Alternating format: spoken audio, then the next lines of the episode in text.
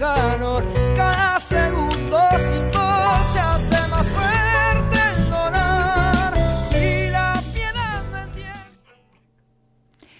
Esta historia me la contó un pajarito, el mismo que la viene contando desde el principio de los tiempos, cuando las personas escuchaban la voz de los pájaros. Las bibliotecas populares están abiertas a todo público, sin discriminación, y son creadas por un grupo de pobladores de la localidad. El hecho de la ser Biblia aprendí a organización no gubernamental, libradas a la iniciativa comunitaria, las hace potencialmente tan activas, polifacéticas y originales como las personas que, animadas de gran altruismo y creatividad, le dan vida.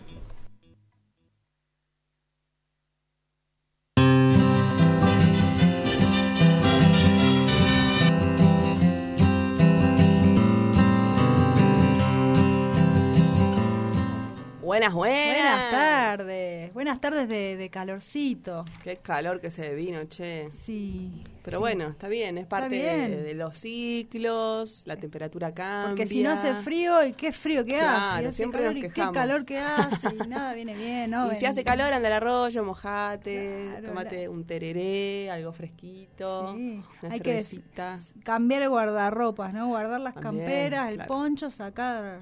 Bueno, en un programa más aquí de la Biblia nos cuenta, el programa de, de la radio, de, de la biblioteca. De la Biblioteca de los Molles, de, la Molles. plaza, del pueblo, en la 89.1, la radio de aquí.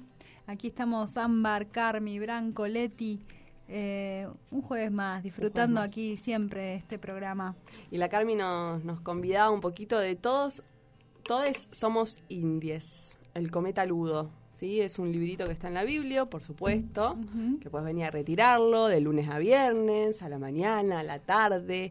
Eh, hay talleres prácticamente casi todos los días Sí, ahí. sí. Eh, se Hoy, está gestando sí. el taller de tejido. Sí, ¿eh? está bueno, taller de telar aborigen Ah, sí, sí, sí, eh, con una vecina de acá de los Molles. La otra vez me mostraba en la feria Sí. eh, las distintas técnicas, que son un montón, para mí es un mundo nuevo el del telar, y ella me mostraba todas las posibilidades y todas las técnicas distintas, la verdad que está súper interesante, y están esperando, está esperando ella armar grupo para iniciar, para fijar un día y hora, así que a quienes les interese ya saben que pueden eh, informarse en el FEU de la Biblia, pueden acercarse, anda girando por ahí también el flyer, eh, está súper interesante. Y también sigue taller de yoga, que hoy estuvo re lindo, estuvieron ahí trabajando adentro, que estaba fresquito, haciendo distintos saludos al, al sol, a la luna, haciendo figuras de animales, ahí con Lupe. Sí, re lindo ahí el taller.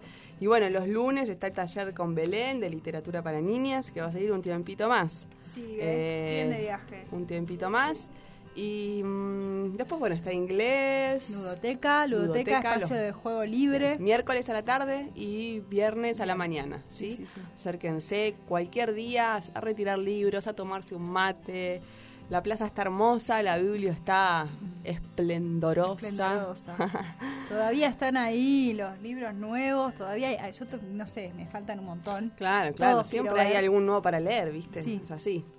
Y bueno, les queríamos contar que mm, de novedades también, que en la Biblia estamos recibiendo, ¿sí? Es uno de los lugares eh, donde está la, la alcancía, ¿sí?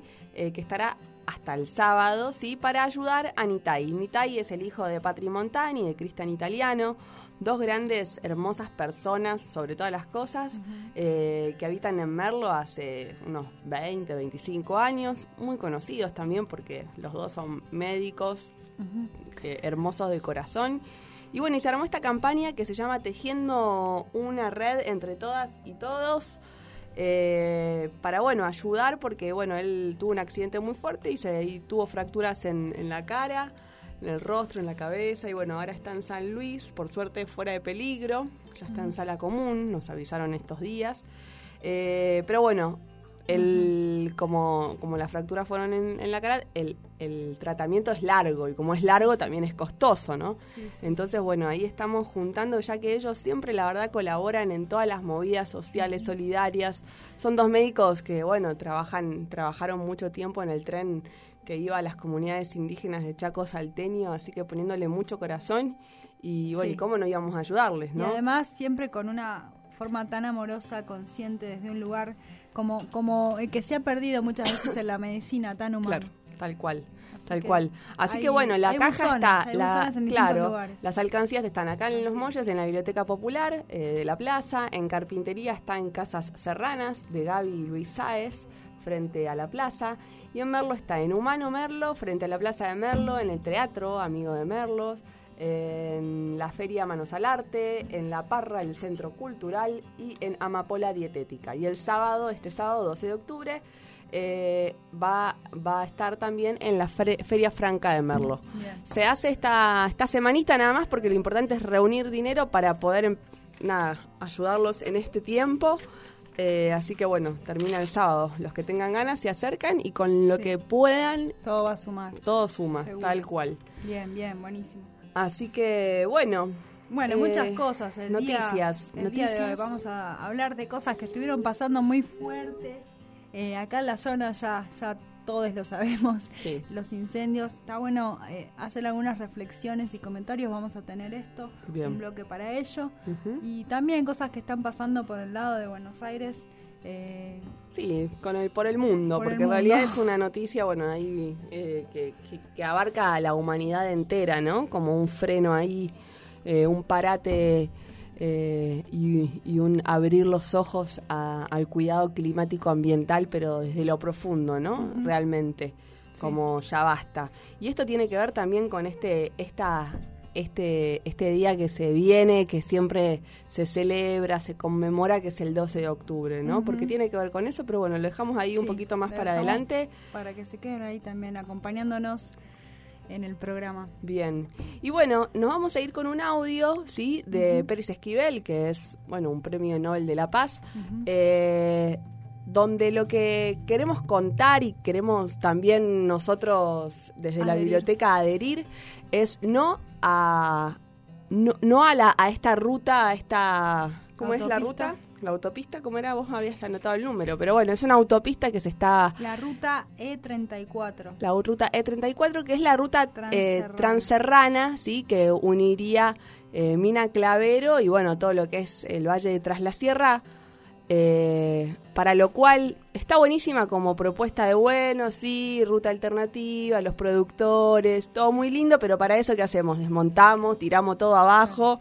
Y entonces el sentido dónde está, porque si no hay monte, tampoco hay productores que puedan producir con ese, con esa naturaleza y que, que, bueno, que habita lo- entre nosotros y Los costos que tiene reales, eh, tomar dimensión y conciencia de qué significa hacer una autopista. ah, Eh, y, y yo creo que cuando vivía en la ciudad ni, ni pensaba en realmente en qué implicaba el desmonte. Escuchaba la palabra y me parecía algo lejano. Cuando Mm. Claro. vivís y lo vivís, eh, Sí. te das cuenta lo que implica y cómo se afecta todo el ecosistema Todo. y la calidad de vida, ¿no? De todo, todos. todo, todo, que totalmente. Está bueno también escuchar esta adhesión de Esquivel y para ir sumándonos de a poco, Claro. entre todos. Y vamos a ir contando en los otros programas. Así que bueno, a ver, a ver qué dice él.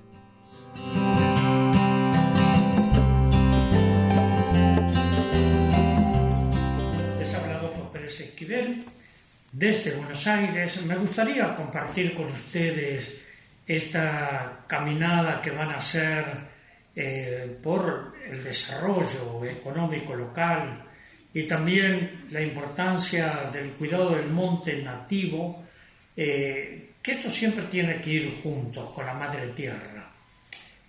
Y creo que sí, que es importante una ruta alternativa para los transerranos, pero no estamos de acuerdo con la mega ruta bioceánica. Y por eso tenemos que unir nuestra voz, dialogar, pensar juntos. Entonces los convocamos a la movilización el jueves 10 de octubre a las 17 horas en la rotonda Bajada de las Altas Cumbres. Y así, dialogando, pensando juntos, uniéndonos, encontraremos el mejor de los caminos. Le doy un fraterno abrazo solidario, le deseo mucha fuerza y mucha esperanza para poder alcanzar estos objetivos que es el bien de todos y todas.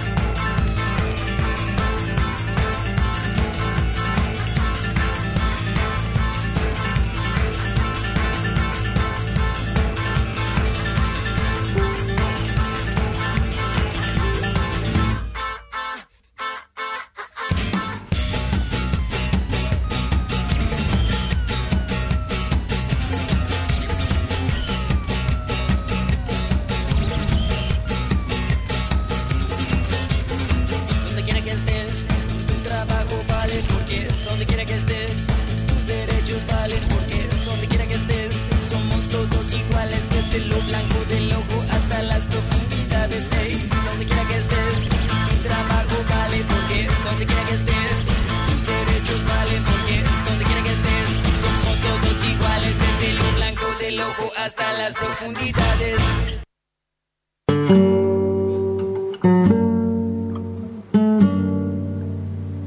Relato de la zona.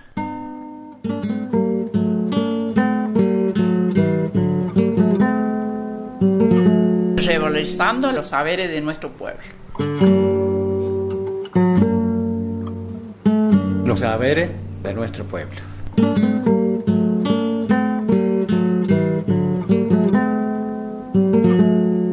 Los saberes de nuestro pueblo.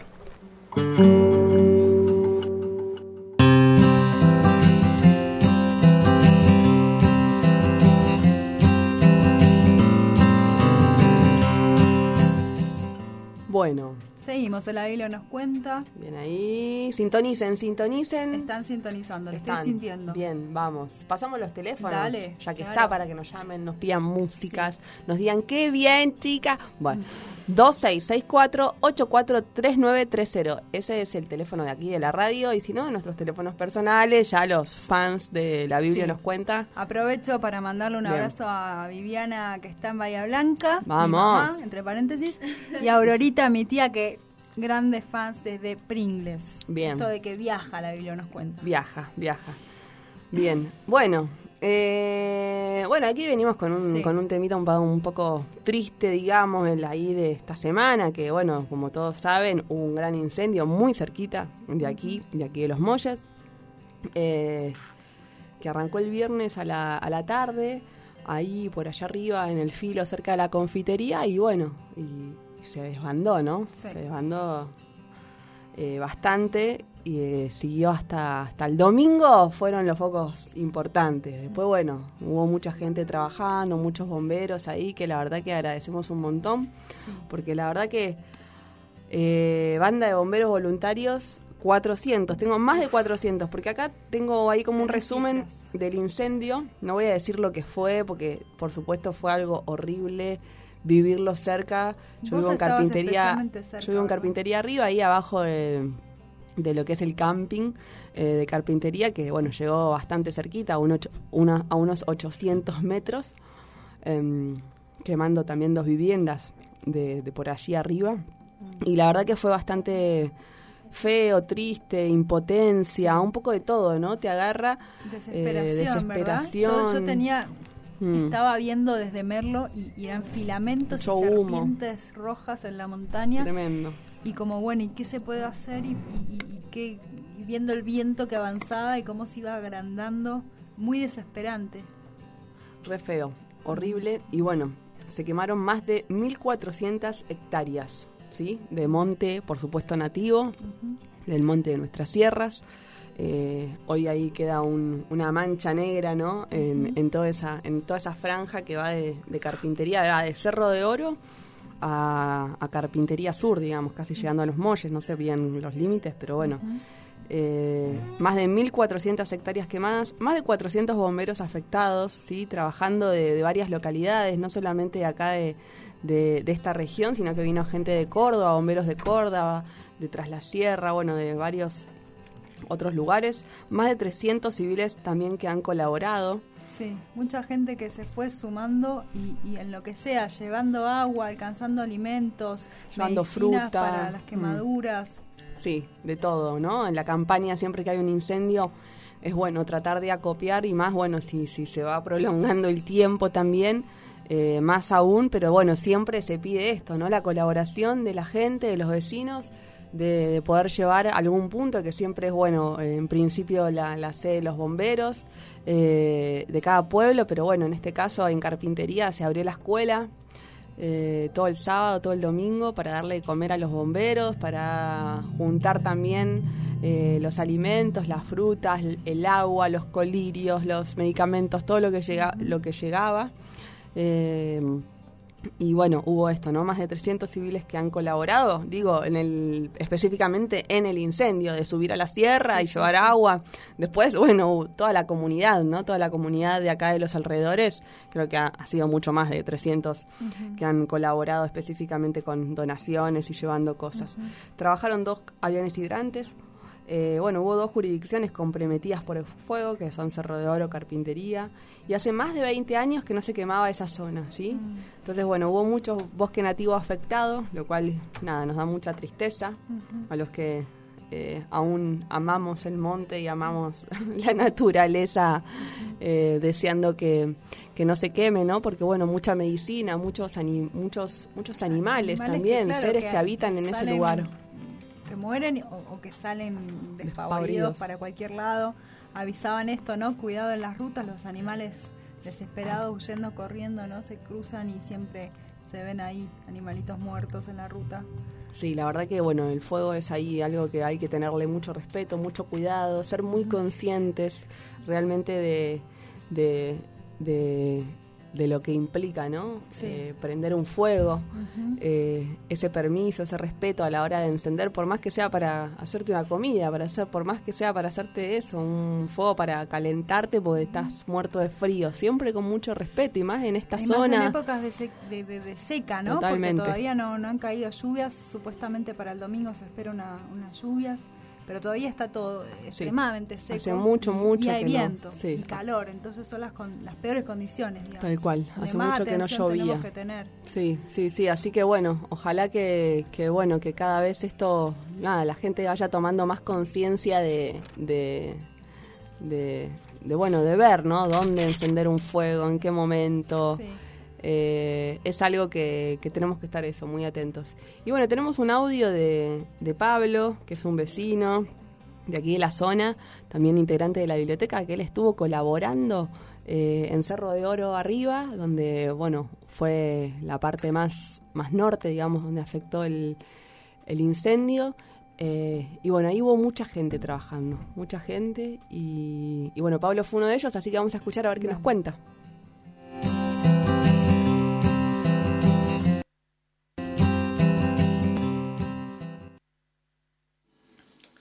Hola, ¿qué tal? Buenas tardes. Eh, bueno, eh, mi nombre es Pablo.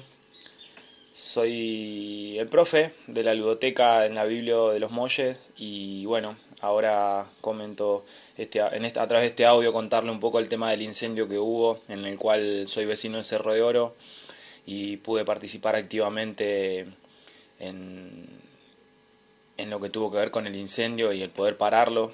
Eh, es la segunda vez que me acerco a un incendio. La primera vez también acá en diciembre del año pasado en Cerro de Oro. Por suerte el fuego se detuvo antes. Esa vez llevando botellas de agua y fruta esta, y esta vez, este último, últimos días que hubo incendio, eh, esperando darle una mano a los bomberos, los cuales se abrieron a, a dejarnos participar en siendo tantos lo que éramos los civiles para dar una mano eh, donde logramos llevar chicotes, mochilas hidrantes, agua y poder estar cerca del fuego para que no, no baje hacia donde están las casas de este lado de Cerro de Oro. Donde la primera vez que subimos a eso de las 4 o 5 de la tarde a través del también el avión hidrante y bueno, la coordinación de Gerardo y de otros bomberos, eh, subimos eh, y de Nadir, también otro bombero, subimos a poder a agarrarlo en una ladera en la cual le cambió el viento y nos complicó bastante la situación porque ellos le decían que el fuego se había coronado, que pasó de una ladera a la otra y casi que, bueno, empezó a bajar con mucha fuerza, tuvimos que bajar rápido hacia la base donde es la toma de agua y donde luego a través de ahora sí de la coordinación de Gerardo y una propuesta de cómo pararlo, donde algunos bomberos de otra zona querían hacer un contrafuego, pero se les explicó que la zona era bastante cerrada, que se podía detener de otra forma, por lo menos en las charlas que estábamos compartiendo y escuchando. Y bueno, se nos propuso hacer un cortafuego la segunda vez para aportar, que sería una limpieza de terreno a través de pala, pico, eh, rastrillo para poder sacar bastante yuyo y que el fuego que venía avanzando hacia la parte de las casas que están más cerca en Cerro de Oro no llegase. Eh, logramos hacerlo a eso de las diez y media ya de la noche, donde el fuego se venía acercando bastante fuerte para la zona donde estábamos. Nos quedamos varios a dar una mano eh, y logramos que a través del cortafuego y también haciendo un pequeño contrafuego, eh, una experiencia bastante adrenalínica en mi persona, en lo personal a mí me pasó eso se logró detener el fuego en una zona, eh, sobre todo ahí cerca de las casas, y bueno, nos estuvimos como hasta la una y media de la mañana dando esa mano. Ese sábado, esto fue el sábado, que fue el día más movido, digamos, lo que tuvo que ver con fuego, donde más vivo estaba. Eh, luego bajamos a eso de la noche y bueno, hablando con los bomberos eh, que se iban a quedar haciendo guardia de ceniza, eh, nos dejaron tranquilos en que el trabajo que habíamos hecho era muy bueno, donde pudimos lograr dar una mano más allá de poder alcanzar frutas y aguas como muchos lograron hacer. Esta vez fue activamente y agradecido a los bomberos de Merlo por el espacio que dieron también agradecido a los bomberos de las otras dotaciones que, sin saber quiénes éramos también confiaban en lo que le decíamos para poder detenerlo y por dónde encarar dentro de lo que es la sierra. Eh, así que bueno, mi experiencia fue esa. Eh, la verdad que también un poco enojado, no sé si enojado, pero, pero triste por, por la gente que vive dentro de lo que es la sierra más arriba, sobre todo en el filo, y tienen localidades como una confitería, donde se sabe que de ahí saltó la chispa que hizo para el fuego y bueno, por no encargarse de sus residuos, eh, generó el incendio que generó y sin ninguna complicación para él, sino para todo lo que estábamos abajo. Ojalá se tomen medidas hacia eso, que sería como cerrar el círculo de apagar un fuego, me parece, poder encontrar también, no sé si el culpable, pero quienes desataron esa, esa acción. Eh, así que bueno, eso ya queda en manos, espero, de, quien corresponda. Creo que San Luis Solidario se llama eh, la institución. Eh, bueno, se quemó bastante y se ve de abajo el manchón, pero apostamos a que el, el, monte es sabio y sabe regenerarse. Bueno, saludos a la radio, saludos a la Biblia de los Molles, gracias.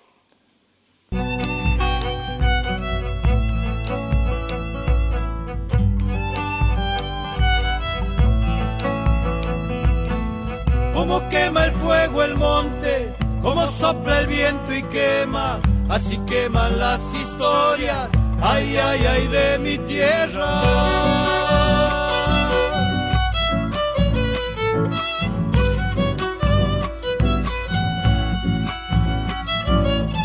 Desde que tengo memoria, esta es mi cuna y mi sol, donde se crían mis hijos, donde me he criado yo.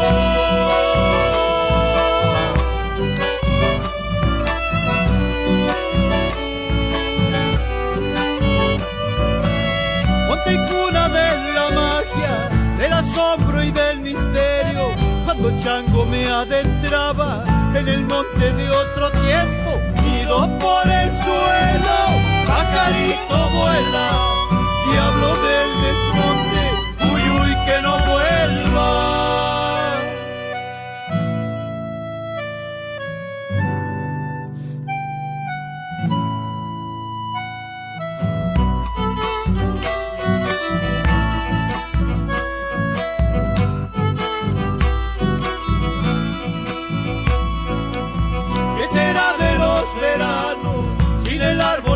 la sombra, sin coyullos en la tarde, sin colores, sin aroma.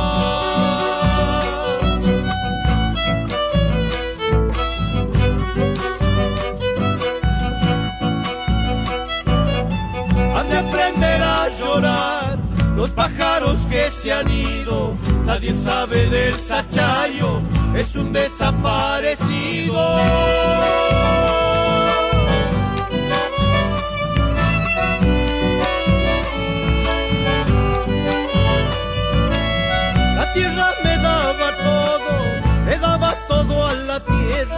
Me he quedado sin a quien darle mi esperanza y mi tristeza. Ido por el suelo, pajarito vuela,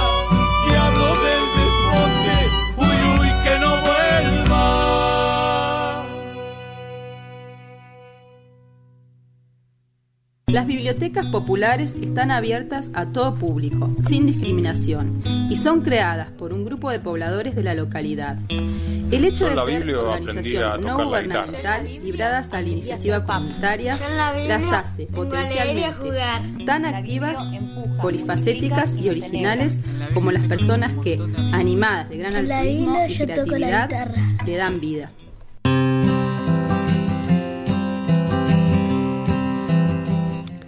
La rebelión de las flores nativas.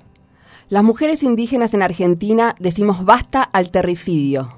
Nosotras, las mujeres indígenas de diferentes territorios en conflicto, pertenecientes a diversas naciones indígenas de Argentina, venimos a traer el pensamiento, la palabra, La propuesta que ha surgido desde el corazón de la tierra que latre bajo nuestros pies. Este corazón está constituido por todo el mundo espiritual que sostiene la vida de la tierra, a las que nombramos de diferentes maneras según las voces de nuestros pueblos, reafirmando la plurinacionalidad territorial que conformamos desde siempre. Nos autoconvocamos para venir porque los funcionarios tienen la obligación de escucharnos. Nosotras somos dadoras y guardianas de la vida, y como cuando una madre le dice a su hijo basta, que para venimos a decirle basta a este sistema capitalista, racista y patriarcal que está poniendo en riesgo la vida del planeta. A través nuestro hablan miles de años de cultura que han construido una forma de habitar el mundo en relación de reciprocidad y amorosidad con la tierra. A través nuestro hablan nuestras ancestras y ancestros, que fueron guardianes de esta sabiduría y que con mucho dolor y sacrificio pudieron legarnos su saber. A través nuestro habla la tierra, esa tierra con la que nos vinculamos en nuestra espiritualidad, en nuestra forma de entender la vida, honrando el suelo que pisamos, honrando el fruto de la tierra que nos alimenta, honrando las distintas formas de vida, venimos con decisión, con coraje y dignidad a decir basta. Acusamos de terricidio a los gobiernos y a las empresas que están asesinando nuestros territorios. Llamamos terricidio al asesinato no solo de los ecosistemas tangibles y de los pueblos que lo habitan, sino también al asesinato de todas las fuerzas que regulan la vida en la Tierra, a lo que llamamos ecosistema perceptible. Esos espíritus son los responsables de que la vida continúe sobre la faz de la Tierra y ellos están siendo destruidos conjuntamente con su hábitat. No habrá posibilidad de reparar y restablecer estos ecosistemas, por más que se pueda reforestar o crear espacios verdes. La fuerza que habita esas áreas habrá desaparecido para siempre. Estamos a tiempo de evitarlo. El emergente social hoy es la tierra y nosotros vos y nosotras voceras de su dolor. El terricidio además destruye pueblos enteros que son los guardianes de un modo de entender el arte de habitar que es necesario para poder emplazar una nueva matriz civilizatoria. Cuando se eliminan, cuando se asesinan a los pueblos indígenas, se está asesinando también la oportunidad de construir un nuevo modelo de sociedad. Cada uno de nosotros, los pueblos indígenas, no solamente tenemos las teorías, tenemos las prácticas de sociedades recíprocas con la naturaleza que sostiene la vida como principal valor. En este momento en el mundo van surgiendo voces clamando contra el cambio climático, exigiendo a los gobiernos que pongan freno, voces que salen de Europa y que cuentan con todos los reflectores y amplificadores en los medios de comunicación. Sin embargo, la política global racista logra que las voces de los pueblos indígenas sean inaudibles e invisibilizadas y nuestras muertes resulten socialmente indiferentes. Nosotras, las mujeres indígenas, somos los cuerpos que más padecemos estas atrocidades. A nuestros hombres les decimos despierten. Nuestra lucha antipatriarcal es una lucha anticolonial. Revisen sus conductas que están permeadas por esta mentalidad colonizadora, esclavista, occidental, que nos ha puesto en un lugar de sumisión, de humillación y de maltrato. Cuando, cuando antiguamente siempre fuimos dualidad complementaria, unidos desde la reciprocidad y amorosidad entre los seres. Queremos volver a recuperar esta sabiduría que nos habita. En muchas de nuestras comunidades no hay agua para lavar la ropa, tenemos que caminar de 3 a 4 kilómetros. Cocinar el alimento para nuestra familia se ha convertido en una misión casi imposible. Ríos represados, contaminados, bosques devastados, selvas asesinadas. Denunciamos terrorismo de Estado, ya que sufrimos cotidianamente detenciones y allanamientos arbitrarios, desapariciones y torturas, desalojos a nuestras comunidades que son una, vio- una violación a nuestros derechos y leyes vigentes que nos resguardan. Así como no Así como no se respeta la consulta previa informada, también denunciamos la militarización de los territorios. Nos toca a nosotras, históricamente, sostener y guardar la vida y de nuestra familia. Es por ello que el ensañamiento contra las mujeres indígenas es mayor. En el segundo Parlamento de Mujeres Indígenas por el Buen Vivir se realizó una encuesta que da cuenta del femicidio que exponemos. En la Argentina de hoy, 8 de cada 10 mujeres indígenas sufren violaciones, abusos y violencia física. 7 de cada 10 lo sufren por parte de policías o fuerzas de seguridad del Estado. De cada 8 mujeres, 7 no pueden acceder a la justicia. 5 de cada 8 mujeres violadas y asesinadas son ancianas, en la mayoría de los casos autoridades espirituales. Hemos recorrido un largo camino para llegar a Buenos Aires. Venimos con propuestas que creemos contribuirán a ayudar a la lucha contra el cambio climático y a restablecer la equidad y reciprocidad entre los pueblos. Tenemos la responsabilidad de ser portadoras de este mensaje. No podemos volver a nuestros territorios sin haber hablado y sin tener la certeza de que no solamente los máximos funcionarios que administran este país nos hayan escuchado, sino también seamos audibles ante todos los pueblos del mundo y consensuemos el buen vivir como derecho salvaguardar la vida de los territorios, frenar el cambio climático, es nuestra obligación. Parte de las propuestas que traemos son fundamentales para que ésta introduzcan en la agenda política pase lo que pase en las próximas elecciones. No seamos obsecuentes con los políticos de turno. No hay para nosotras individuos líderes, sino pueblos, sino pueblos liderando su futuro. La vida no se negocia. Hemos permitido la imposición de un sistema de muerte, que ha desnaturalizado a la humanidad. Queremos recordarle que nada traemos al mundo al llegar y nada nos llevamos al partir. Solo dejamos nuestras huellas en el fugaz andar de nuestras vidas. Les pedimos estar alertas. Sean ahora ustedes los guardianes de nuestras voces en esta ciudad, en todas las ciudades. Decretamos la rebelión de nuestras flores nativas. Sembraron terricidio, cosecharán rebelión.